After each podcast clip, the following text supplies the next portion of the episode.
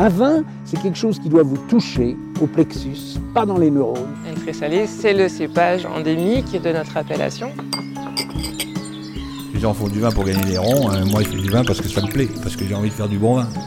La terre d'ici, ça s'appelle du pouding. Aujourd'hui, la biodynamie est une recette, euh, un drapeau. En fait, c'est une démarche. Mediavino Pro, le podcast vin qui va plus loin.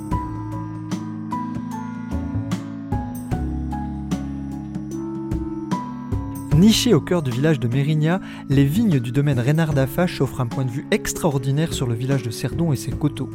Depuis trois générations, les Reynard d'Affache produisent ici cet insolite rosé pétillant.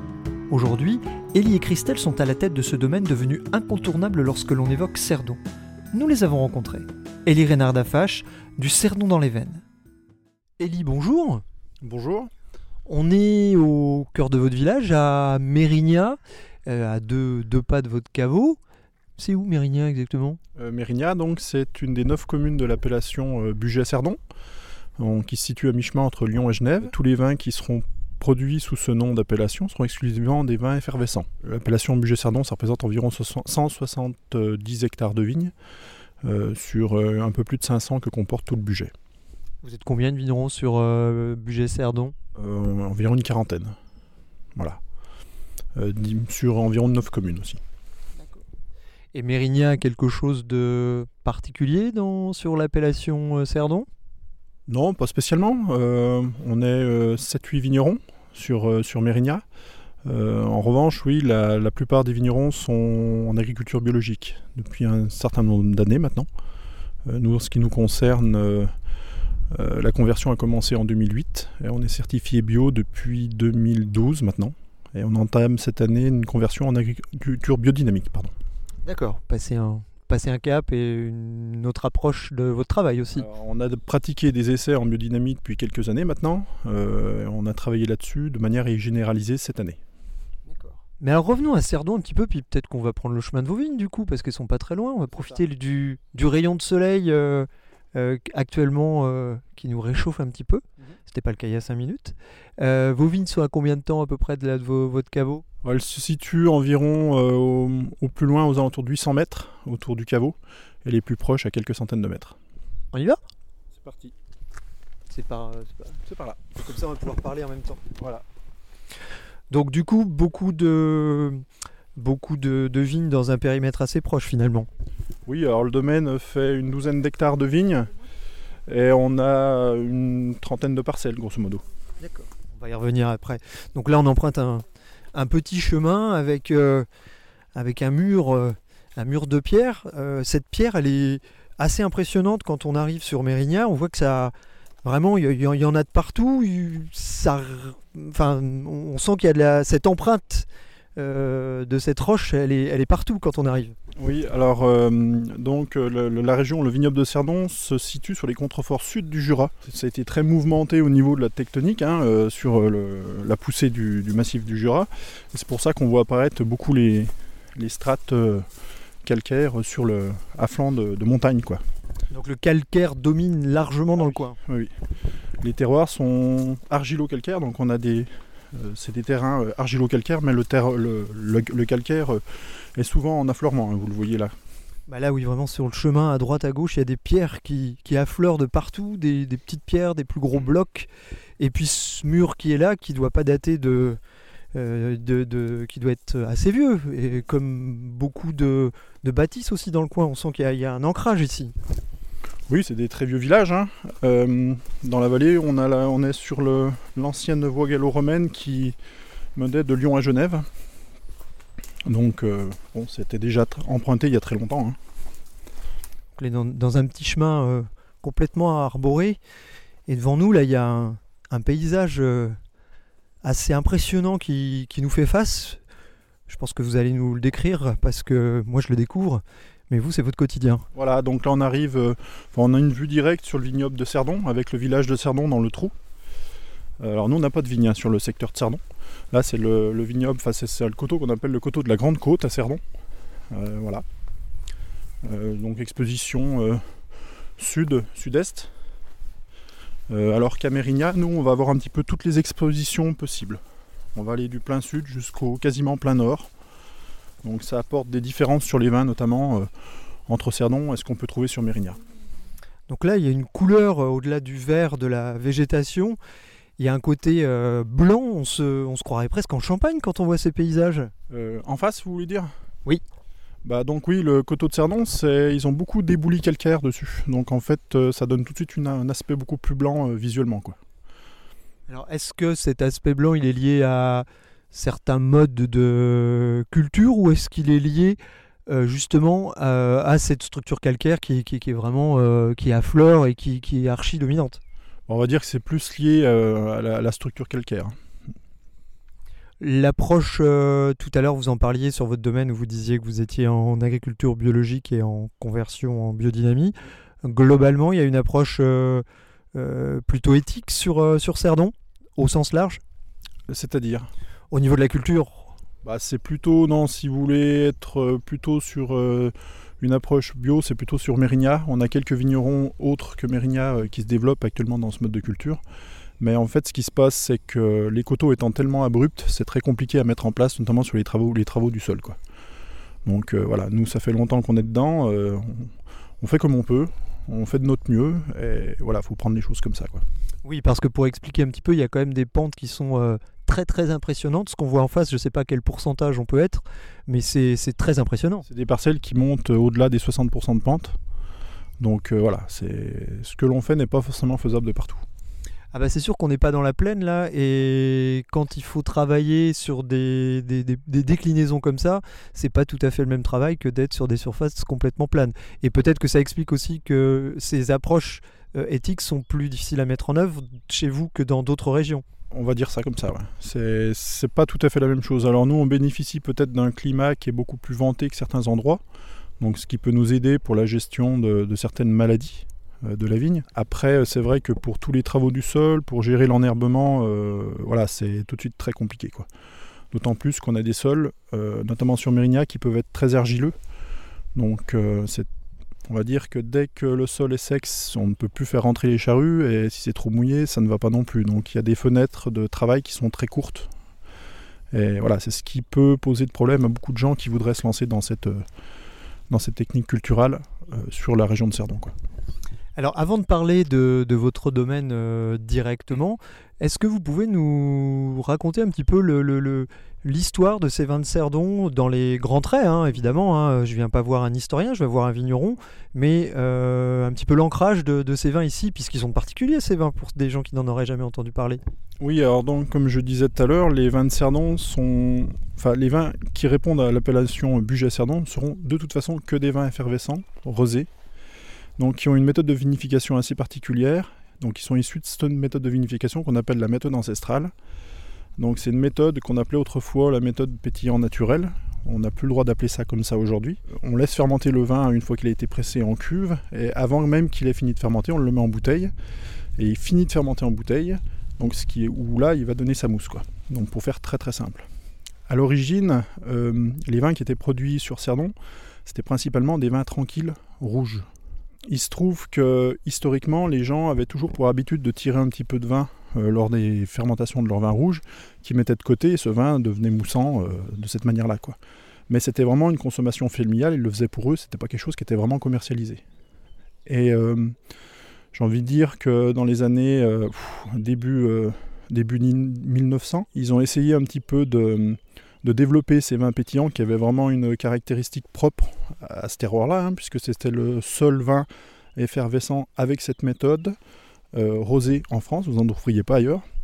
Hum, la concurrence notamment avec les vins euh, du Beaujolais, du Mâconnais, de la Bourgogne, sur des, on va dire sur des climats chez nous, qui à l'époque étaient beaucoup plus froids, faisait que les vins euh, tranquilles étaient probablement beaucoup plus compliqués à vendre, dû aux acidités qu'on pouvait avoir à l'époque. Donc ils se sont petit à petit rabattus sur ces vins effervescents, un petit peu sucrés, et on- bon, il se trouve qu'ils ont développé ça avec le temps. Quoi.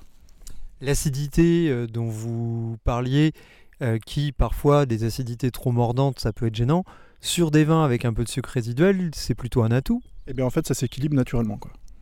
D'autant plus que nous les sucres résiduels, ce ne sont pas des sucres qui sont rajoutés, les vins ne sont pas chaptalisés, ce sont vraiment les sucres résiduels du raisin. Donc euh, il y a un équilibre qui se fait naturellement entre l'acidité qui peut être assez forte de nos vins. Alors l'acidité qui est due euh, au climat, alors c'est moins vrai aujourd'hui forcément avec le réchauffement climatique, mais aussi à l'altitude et à l'exposition. On là, on est principalement sur des expositions qui sont souvent à l'est, voire même euh, un petit peu au nord quelquefois. Et donc ça nous conserve naturellement sur des vins qui ont des structures beaucoup plus fraîches, acides, et le sucre qui est naturel n'édulcore pas le vin de la même manière qu'un sucre rajouté. Quoi. Voilà, comme un dosage champenois par exemple. Est-ce qu'aujourd'hui, vous disiez qu'au début du 19e, vous étiez les seuls à faire des vins de ce type en France? Est-ce qu'aujourd'hui, il y a d'autres régions où vous faites des, des vins euh, effervescents en appellation en rouge ou en rosé? On était, pour ainsi dire, les seuls à faire des vins effervescents rosés par cette méthode-là. Cette méthode-là, vous la retrouvez dans trois autres vignobles en France, la Clairette de Die, Limoux et Gaillac. Voilà.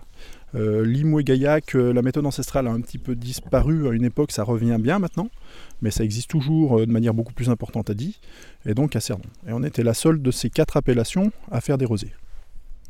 Aujourd'hui, ces vins, bon, votre domaine, et on peut retrouver évidemment chez les cavistes dans la capitale, vous êtes implanté. Est-ce que le, le, Cerdon ne souffre pas un petit peu de son isolement quelque part parce que la démarche que vous avez, vous, justement, d'être euh, à Paris ou probablement dans d'autres grandes villes, est-ce que cette démarche, un petit peu de sortir des, de, la région du budget, est-ce que euh, vous êtes peut-être peu nombreux à avoir cette démarche-là aujourd'hui? Non, je pense qu'aujourd'hui tout le monde euh, va un petit peu dans le même sens. Après, ce qui est compliqué dans le monde d'aujourd'hui, c'est que pour exister, il bah, faut qu'on parle de nous tout le temps c'est compliqué de se faire. C'est pour ça qu'on est là. Quand on est tout quand on n'est pas nombreux, que la, enfin, vous voyez, 170 hectares de vignes, c'est ridicule quoi, à l'échelle de la viticulture française. Donc c'est très compliqué d'exister en, définitive.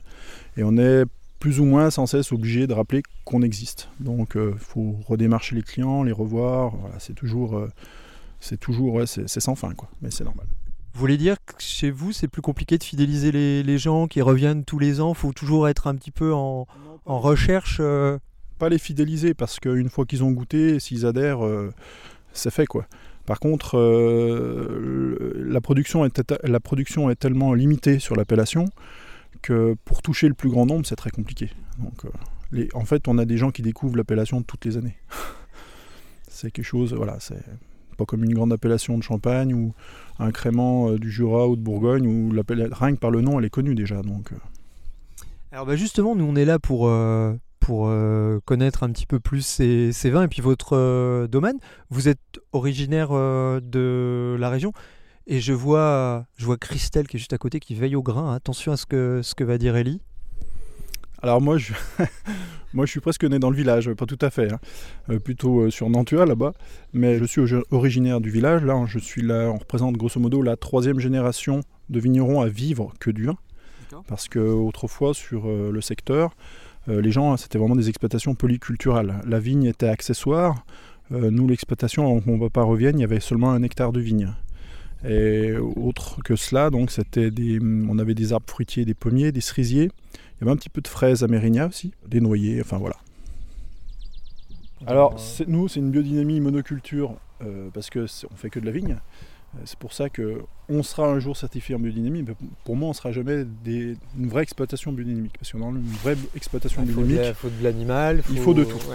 Donc on compte un petit peu nous sur euh, ce qui se passe autour pour nous apporter ça. Mais voilà, une vraie exploitation pour moi en biodynamie doit répondre à, euh, c'est polycultural, ça peut pas être que de la vigne. C'est pour ça qu'on ne le sera jamais réellement, même si on aura une certification tout au moins sur les vins et la vigne. Et donc vous, pour vous, c'était naturel d'être euh, vigneron ou vous avez toujours voulu être vigneron parce que justement par euh, héritage familial ça allait un petit peu de soi ou vous avez hésité à faire autre chose ou, ou est-ce que c'était naturel comme je vous le disais? Pas naturel, non, ça s'est fait, comme ça quoi. On est, dans mes parents à la vigne à la cave. Euh, c'est quelque chose que j'ai aimé et voilà, je suis parti dedans. Euh. Ouais, ça s'est fait comme ça quoi. Et du coup, vous avez suivi des études euh, en viticulture, œnologie. C'est quel est votre parcours pour arriver à, l'installation sur le domaine Renard d'Afatch? Alors moi, je me suis arrêté au BTS. Donc j'ai juste fait ma scolarité en vitiono donc au lycée viticole de Beaune. Et BTS, je suis revenu sur la structure. Voilà. Quand vous êtes arrivé, c'est une structure qui faisait quelle taille euh, Et qu'est-ce qu'on y produisait au-delà du cerdon? Enfin, c'était, on ne faisait que du cerdon? Comment ça se passait? Euh, En fait, quand je suis arrivé, donc il y avait environ 9 hectares de vignes. Donc on a redéveloppé, mais pas vraiment beaucoup plus, quoi. Et euh, on faisait à l'époque un vin blanc en chardonnay. Euh, des vignes qu'on a, qui n'étaient pas très vieilles, mais qu'on a arrachées entre temps pour replanter des poulsards qui sont vraiment les cépages de la région de Cerdon en assemblage avec le gamay pour nos cerdons. Voilà. Et aujourd'hui, votre domaine, donc il fait quelle taille? Une douzaine d'hectares. Hein. Pour les conditions qu'on a, c'est bien assez. Mais bon, euh, on y arrive, donc euh, ça se passe bien. Et donc 12 euh, hectares en agriculture biologique, comme vous le précisiez tout à l'heure. Quand vous êtes arrivé sur le domaine, c'était déjà le cas ou vous avez opéré un, virage justement dans, le mode culturel non, moi quand je suis arrivé en 96, mon papa était en lutte conventionnelle, mais il avait déjà porté certaines, euh, certaines améliorations dans ce qu'il pratiquait auparavant. Et ouais, moi dès que je suis arrivé, on a essayé de, faire évoluer vite les choses. Donc ça prend toujours du temps parce que en fait chez nous, comme je vous expliquais tout à l'heure, il a fallu un petit peu repenser et aménager tous les outils de travaux du sol. C'est-à-dire que tout ce qu'on nous proposait ne nous permettait pas de travailler correctement nos, terrains, nos sols. Donc il a fallu un petit peu inventer pas mal de choses. Parce que par rapport justement à ces, ces, ces pentes. Euh, les coteaux, le dévers, la pente, enfin voilà, c'est tout un ensemble. Quoi. Il a fallu repenser. Il fallait du matériel de montagne finalement.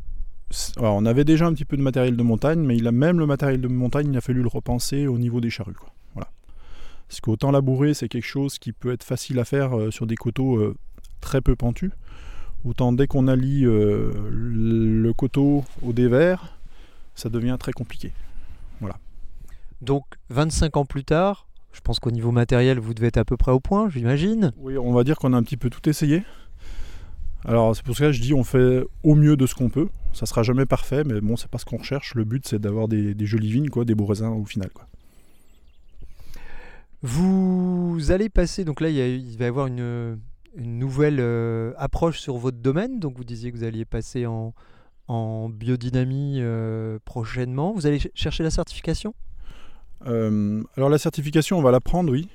C'est une démarche... Il n'y a rien de commercial là-dedans. De la même manière dont on a fait la bio, c'est juste qu'on a besoin, enfin c'est surtout notre clientèle qui n'a pas forcément besoin d'être rassurée. Hein. C'est pas une question de se rassurer ou quoi que ce soit mais euh, ça nous permet d'avoir une crédibilité en face. Au départ, si vous voulez, euh, sur l'exploitation, on avait une petite activité de négoce euh, pour compléter la structure que mon papa avait montée dans les années 90. Donc quand on est passé en bio, on ne voulait pas se faire certifier officiellement, mais du coup on ne pouvait pas parler réellement de ce que l'on faisait à cause de la position de négoce. C'est pour ça qu'après on a vraiment scindé les deux, deux parties vigne, vinification, et être obligé déjà de certifier la partie domaine en bio officiellement. Et là, l'approche que l'on a, comme on a toujours la position de négoce, on est obligé de le faire aussi avec Déméter. Euh, sachant que par contre, euh, sur Déméter, on n'aura plus le droit de rentrer de la vendange autre que de la vendange bio certifiée, forcément. Voilà. Mais on sera obligé, c'est pour ça qu'on est obligé d'aller partir quand même sur la certification par rapport à cette petite position de négoce que l'on a sur, la, sur l'exploitation. C'est un grand changement dans vos méthodes de travail ou c'est, je dirais, une évolution logique? Euh, je ne veux pas dire que c'est une évolution logique parce que la biodynamie c'est une façon de voir les choses, donc c'est pas forcément une évolution, euh, on va dire que c'est pas une évolution logique dans l'aspect du travail de la vigne. Par contre nous c'est un petit peu, euh, on a fait des essais donc il y a quelques années sur quand même 15% de l'exploitation avec des retours incroyables dès les premières années. C'est pour ça qu'on a quand même mis du temps pour réellement passer tout le domaine en biodynamie. et pour le faire, il a fallu modifier pas mal de choses. Donc c'est pour ça qu'on a quand même mis du temps pour le faire. Et là, on arrive depuis deux ans à, quelque chose de bien, donc on va vraiment pouvoir euh, se lancer dedans. Quoi. Donc vous disiez que vous aviez des retours euh, super intéressants. Quel type de retour vous avez eu justement sur... Euh... Au végétal. Et... Mais là, c'est difficile à expliquer. Il faut euh, travailler dans la vigne pour s'en apercevoir réellement. Quoi. Au niveau vin, c'est évident qu'il y aura des choses. sauf que là, j'étais pas allé si loin. Donc, pour vraiment avoir des retours sur la vinification, par rapport au mode de culture, il faut travailler déjà beaucoup plus d'années en, en demi pour un retour réel sur le vin. Donc ça, on le saura avec le temps. Mais je connais tellement de gens qui travaillent comme ça et on connaît les vins, on sait ce qui se passe dessus. Euh, voilà, on sait où on va. Il faudrait presque revenir dans 5-10 ans pour euh, voir l'évolution. Je pense que dans 5 ans, il y aura déjà on verra déjà pas mal de choses, ça c'est évident. ben, ça sera avec plaisir, oui. Alors, si je viens vous voir aussi, c'est que vous avez une approche qui est quand même euh, euh, particulière sur le Cerdon. Vous me disiez tout à l'heure que vous aviez une trentaine de parcelles, c'est ça? Oui, une bonne trentaine, oui. Est-ce que en faisant du Cerdon, on peut avoir une approche parcellaire du travail Parce que Cerdon euh, a l'image d'un vin euh, vraiment sympathique, euh, assez facile d'accès. Est-ce que sur ce vin, on peut aller plus loin et rechercher aussi une expression potentiellement d'un terroir, d'une exposition, etc., etc. Alors on pourrait l'envisager. Est-ce que ça vous intéresse d'envisager ça? Alors on pourrait l'envisa- l'envisager, sauf que ce qui est très compliqué sur notre méthode de vinification, alors en tout cas comme nous on la pratique, comme je vous disais, c'est qu'on on vinifie nos vins à très basse température, euh, pour plusieurs raisons. Et euh, le problème de vinifier, quand on vinifie, quand on laisse travailler les levures à très basse température, on perd, on a tendance un petit peu à effacer tout le côté terroir et à développer le côté du fruit. Donc j'ai envie de dire qu'on peut faire du passe à l'air, mais plutôt au niveau du climat. C'est-à-dire sur des vignes qui seraient exposées plein sud, on va avoir des choses beaucoup plus riches, des vins beaucoup plus riches, peut-être un peu plus sucrés, un peu moins acides, que si on choisit un terroir qui va être exposé plein est, en altitude haute. Donc plutôt sur le climat que sur le terroir. Après, sur le climat, il faudrait essayer de faire des vinifications euh, beaucoup plus ch- enfin, chaudes, on va dire, en température. Mais là, euh, je suis pas sûr qu'on qu'on garderait vraiment l'identité qu'on a sur nos vins. Aujourd'hui, en tout cas, ça vous semble un peu compliqué d'avoir cette approche sur, euh, sur du Cerdon? Bah, en fait, euh, ça m'intéresse pas vraiment finalement. C'est là depuis cette année, on a trois sortes de cernons qui vont être proposés. Donc on a un vin qui représente vraiment l'image de la maison, qui est millésimé, où là on a un assemblage euh, Gamay Poulsard, avec 60% de Gamay, 40% de Poulsard. Euh, on va avoir un- on a donc un deuxième cerdon qui là n'est que du Gamay. Et enfin un troisième qui va être une cuvée un peu plus sèche, hein, qui va être euh, classée non pas en demi-sec mais en sec. Mais voilà, après, euh, faire du passe à l'air, il y aura forcément quelque chose qui se passe euh, d'une parcelle à l'autre. Je ne suis pas sûr qu'on ait autant de, de, de choses à rechercher sur du passe à l'air, sur des cerdons, que sur des vins tranquilles, blancs ou rouges, où là, on- l'expression du terroir se, se marque beaucoup plus. Quoi. Se manifeste plus. Ne ouais. que par l'élevage, tout ça. Quoi. Alors que nous, les cerdons, euh, en général, une fois que la prise de mousse est faite, quelques mois après, c'est tout vendu. Quoi. On n'a pas le temps de travailler les vins suffisamment pour exprimer ces terroirs. Vous aimeriez avoir ce temps? Bon, oui et non. Après, euh, j'aime bien les vins que je fais, donc euh, C'est déjà super important. j'ai pas trop envie de changer les choses, quoi. C'est déjà pas mal. C'est déjà pas mal. On n'a pas parlé de l'altitude. On est à quelle altitude ici, grosso modo? Mérignac, on, sur l'appellation de Cerdon, on va dire qu'on commence. Enfin, moi, mes vignes commencent aux alentours de 250 mètres et on va jusqu'à 500 mètres. Voilà. Donc, vous comprenez qu'on fait pas du tout la même chose à, à 250 mètres de- d'altitude de différence, quoi. Et sur des expositions qui peuvent aller vraiment du sud au, au nord, quoi, quasiment. Est-ce que je prononce bien le nom de votre domaine? C'est Renard d'Afatch ou Renard d'Afatch Renard d'Afache. Ren- ouais. Ah, Donc j'ai mal prononcé tout à l'heure. Ouais, c'est pas grave. Ah mais vous êtes costaud et tout, j'ai toujours, euh, moi, j'ai toujours peur de me prendre une tarte si, si je déconne. euh, donc, euh, parce qu'il faut quand même, euh, vous imaginez que Ellie, euh, il doit faire 1m90, À peu près, oui. hein, c'est ça, vous confirmez Christine Et qu'il a plus une allure de rugbyman que de joueur de ping-pong. Et j'adore le ping-pong. Vous pas vu un rugbyman. Il y en a des bien plus gros que moi. Et j'ai pas la prétention d'être un rugbyman non plus, donc euh, même si on aime beaucoup ce sport. Au domaine donc Renard d'Afache, Mhm. on manque pas de. Enfin là donc ça fait 25 ans que vous êtes installé, mais vous avez encore euh, plein d'idées pour développer votre domaine et plein de projets finalement. Pas le développer parce que là, je pense qu'en termes de surface, on a, il faut pas plus.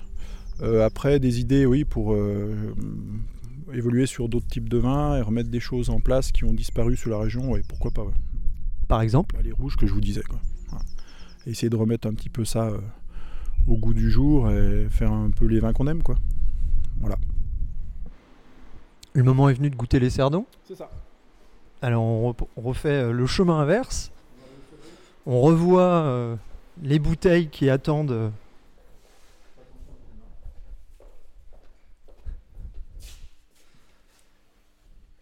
Et là, euh, Ellie tient trois bouteilles dans, dans ses mains pour nous présenter en fait trois expressions de, de Cerdon. Avec trois assemblages ou pas différents. On retraverse la petite ruelle. Et on retrouve ce mur, euh, ce mur en pierre, euh, pierre sèche, où je pense on va être pas mal pour déguster. C'est un petit peu couvert depuis, euh, depuis tout à l'heure. On va poser les verres ici. Non, là, on va goûter euh, trois échantillons. Donc, euh, le Cernon en 2020, donc, qui est l'assemblage de la maison, euh, 40% de Pulsar, 60% de Gamay. Donc on est à l'extérieur pour déguster, c'est peut-être le meilleur, euh, meilleur endroit pour déguster finalement. Ah oui, surtout avec ce temps-là. Il y a un petit peu de vent, donc euh, normalement, ça, ça devrait bien goûter. C'est parti Cerdon numéro 1. Qu'est-ce qu'on goûte? Donc, le premier qu'on va goûter, on va commencer donc par une cuvée qu'on euh, nomme comme Buget. Donc, c'est un, un Cerdon à 100% Gamay. Euh, c'est quelque chose qu'on a développé seulement depuis cette année. Habituellement, on avait euh, un Cerdon qui était l'assemblage complet de toutes nos parcelles. Et là, cette année, on a décidé d'isoler donc euh, euh, certaines parcelles, donc uniquement assemblage Pulsar Gamay, et puis faire le reste en 100% Gamay. Parce que donc pour faire du cerdon, si on veut vraiment regarder le cahier des charges en- avec précision, toujours une dominante de gamay, ça c'est le... Dominante de Gamay, on n'a pas le droit de faire un 100% Pulsar, Mais on peut faire un 100% gamay. mais on peut faire un 100% Gamay. C'est parti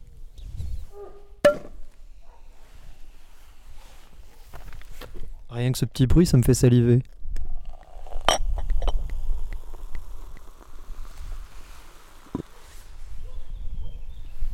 Vos verres, ils sont où? Ah ben il y en a un là. Je crois que c'est le mien celui-là. Je vais juste le laisser euh, si... voilà, juste le vider en plein, nickel.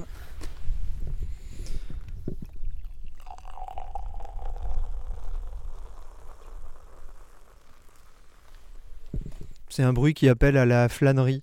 Ouais. Qui appelle au repos aussi, je dirais. Donc là, ce qu'il y a de- toujours de, de notable sur un cerdon, c'est cette couleur. Cette couleur grenadine un peu là. c'est- c'est- c'est- Alors 2020, ouais, c'est plus foncé que ces derniers millésimes. On a eu des blocages de maturité juillet-août, hein, et surtout au mois d'août, quoi. Donc, euh, ce qui nous a permis, par contre, de garder de belles acidités. Et du coup, on a de- vraiment de très très belles couleurs sur 2020. Donc là, on est sur un gamay, 100%. Donc, on va dire que c'est un vin historiquement qu'on trouvait pas trop chez, enfin, sur le domaine, hein, puisque nous, on avait toujours du pulsar, mais bon, on a isolé euh, sur 2020 euh, euh, une cuvée, donc 100% gamay. Donc ça va faire un vin peut-être un peu plus facile à goûter que les cuvées avec la base de pulsar. C'est mon très gourmand sur le fruit, voilà. Rien à rajouter. Et alors là, au niveau du sucre résiduel et dans le cerdon en général, on est à combien de grammes Et dans, le cahier des charges, entre guillemets, pour avoir un cerdon, on peut aller jusqu'à combien de grammes et... Le cahier des charges au niveau de l'appellation Cerdon, on peut démarrer à 22 grammes de sucre résiduel jusqu'à 90. Euh, nous, sur le domaine, historiquement, on était plus près des 60-70. Et ces dernières années, avec le réchauffement climatique, on perd beaucoup d'acidité, donc on a baissé d'année en année donc les sucres résiduels. Alors c'est facile, hein, il suffit de laisser fermenter le vin un peu plus en cuve. Ça compense Voilà, et en fait, on, alors par contre, on augmente un peu le degré d'alcool, c'est-à-dire que ces dernières, autrefois, enfin autrefois, il y a 10 ans, on était plutôt sur des vins finis qui étaient autour de 7 degrés euh, d'alcool fini. Là, aujourd'hui, on est plutôt sur des vins qui sont entre 8 et demi 9. Mais par contre, on- ça permet de reprendre un peu de peps, euh, parce qu'on perd des sucres, quoi. Donc ça aussi, c'est intéressant à noter. Les cerdons sont des vins qui ont peu d'alcool. Eh oui. Entre, euh, la moyenne, c'est aux alentours de 8, 8 et demi, quoi. C'est des vins qu'on peut commencer à goûter à partir de quel âge? Ça, j'ai pas le droit de le dire.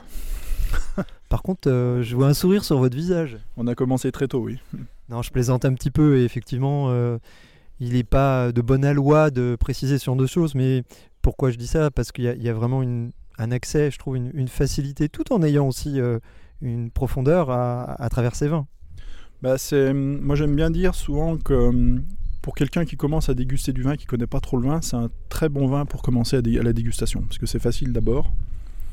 Et euh, bon, c'est quand même un vin effervescent, il faut apprendre certaines choses au niveau des dégustations, mais c'est facile d'abord pour la personne qui a jamais, qui connaît pas le vin, pour passer à autre chose. Je suis assez d'accord avec vous. Je pense qu'on devrait, euh, dans, euh, je dirais, dans les manuels scolaires, on devrait peut-être, en, je sais pas, en CM2, euh, proposer une dégustation de, de cerdon pour passer au collège. Euh, je pense que ça pourrait être un rite initiatique qui pourrait être intéressant.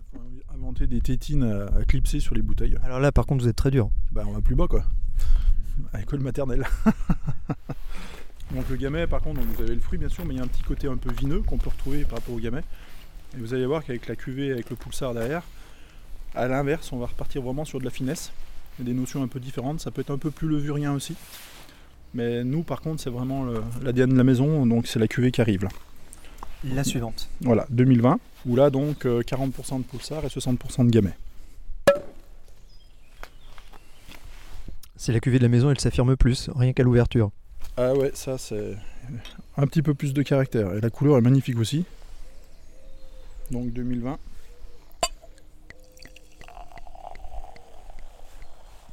Donc vous me parliez de parcellaire. On ne peut pas dire qu'on est sur du parcellaire parce que là on a deux parcelles différentes. Voilà, seulement. Mais il y a une très grande parcelle euh, qui est à peu près à 500 mètres d'altitude, euh, qui est explosée bah, d'ailleurs plein est. Et la deuxième parcelle qui est qu'une parcelle de pulsar qui est au-dessus du village, va derrière les toits là, donc qui est aussi exposée plein est et aux alentours de 500 mètres aussi. Donc c'est pas du parcellaire parce qu'il y en a deux, mais voilà. Il y a une couleur là qui est absolument magnifique. Vous allez voir même la texture de la mousse est différente. Et ça c'est vraiment dû au cépage, à l'assemblage. Pour le coup, c'est peut-être un peu moins mousseux entre guillemets. C'est différent, c'est plus fin. Donc ça c'est des vins qui ont été dégorgés il y a hum, une semaine, donc il faut encore leur- laisser le temps pour revenir. Vous voyez la mouche elle est un petit peu déstructurée là, elle a besoin de se remettre en place. Mais hum, il y a une notion, on a même plus de fruits sur le gamay, mais avec une finesse qu'on n'a pas sur l'autre. On n'a pas le côté vineux qu'on peut avoir sur, euh, le gamay quoi. Et c'est pareil, le pulsar amène, je ne sais pas si vous sentez, il y a une structure d'amer qu'on n'a pas sur le gamay. Ça c'est génial parce que ça amène beaucoup de fraîcheur.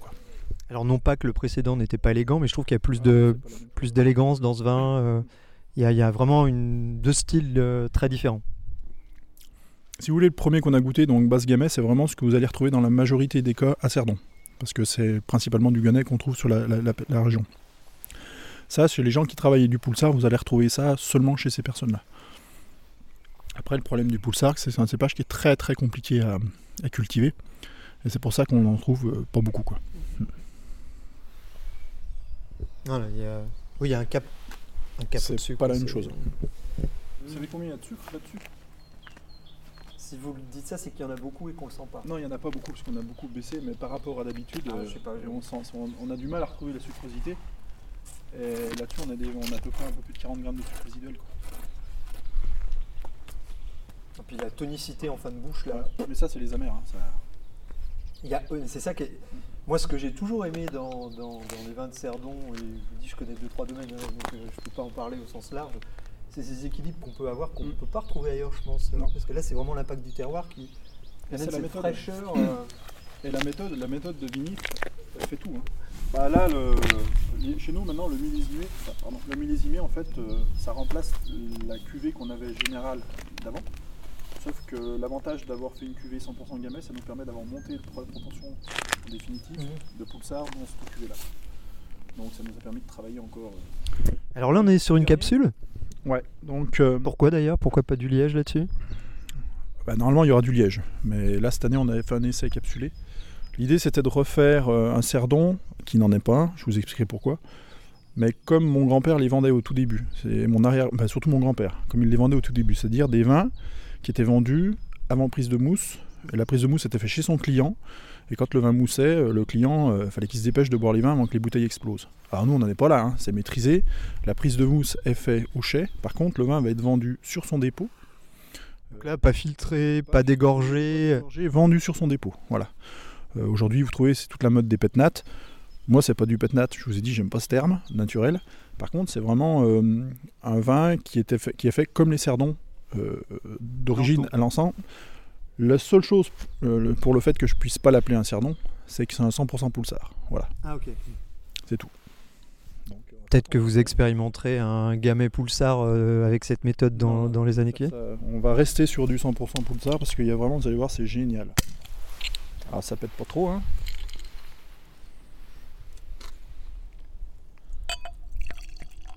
Donc moins de couleurs là Ah pour oui, le coup. C'est 100% pulsar, donc. euh, Donc on a tout de suite un petit louche. hein, dès qu'on sort, en général, le premier verre est plutôt clair et à mesure qu'on va au fond de la bouteille, on retrouve un peu le, le dépôt. Donc vous allez plutôt être sur euh, des fruits euh, blancs floral euh, sur le début de la bouteille. À la fin, on retrouve un peu les levures, donc c'est sympa dans la dégustation. Quoi. On retrouve une forme d'austérité qu'on retrouvait sur le tranquille tout à l'heure dans, dans celui-là aussi. Je trouve que c'est, moins, moins ouvert un petit peu, moins, moins expressif. Mais là, on est vraiment là. Vous avez le, côté levurien qui s'exprime, quoi. On est un peu plus sur de l'agrume, euh, ouais, mandarine, clémentine, ces Ouais, choses-là, c'est, c'est différent. ouais. Ah, ça claque, hein. C'est sympa aussi. Hein. Combien de sucre? Là, il y a beaucoup moins. On est plutôt sur les 15-16 grammes, quoi. Donc, euh, c'est quasiment tout fermenté. Ça continue encore. hein. Mais bon, voilà, ça, c'est vraiment les vins. euh, Là, on est vraiment sur un vin vivant. ouais, mais dans le bon sens du terme. Il y a bien le caractère de ça. Ouais, non, ça va être, euh, ça va être joli là. Bon, c'est encore un petit peu jeune. Hein, c'est... Faut que la prise de mousse aille encore un petit peu plus loin pour que ça soit vraiment fini, quoi. Et vous voyez, il y a deux fois moins de sucre dans les autres, mais pourtant on n'a pas forcément une sensation de beaucoup plus euh, serré, enfin de vin beaucoup plus sec, quoi. C'est le pulsar, c'est un petit peu moins acide aussi que le gamay, donc euh, ça arrondit aussi les angles. On est presque à 11 là aussi, hein, donc euh, c'est. Il y a aussi le, côté alcooleux qui chauffe un petit peu par rapport au cerdon que vous avez goûté avant. C'est très relatif quand même. C'est relatif, oui, mais. À l'échelle du vin, en tout cas. D'habitude. 11 degrés pour vous, c'est énorme. C'est beaucoup, oui. Donc Ellie, on va vous abandonner, vous laisser euh, bah, à la suite de vos aventures, si je puis dire, vos expérimentations avec le pulsar en, en tranquille, en, en pétillant. Et on va aller voir un de vos voisins, Alexis, il est, il est loin d'ici Non, une centaine de mètres, vous allez descendre la rue, dès que vous voyez l'église, euh, c'est derrière. Ok, Voilà. bon bah... Est-ce que ça vaut le coup de prendre la voiture? Oui quand même, pour vous débarrasser un peu le plancher? Non, mais il y a de la place si vous voulez laisser là, il n'y a pas de souci. Hein. À vous de voir. En tout cas, merci beaucoup euh, de votre accueil. Et puis, euh, on vous dit forcément à une prochaine. Avec plaisir. Et puis bonne route à vous. Merci.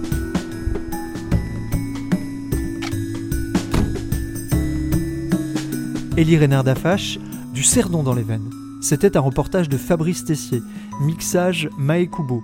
Ce podcast est disponible à la réécoute sur les plateformes Spotify, Deezer et Apple Podcast.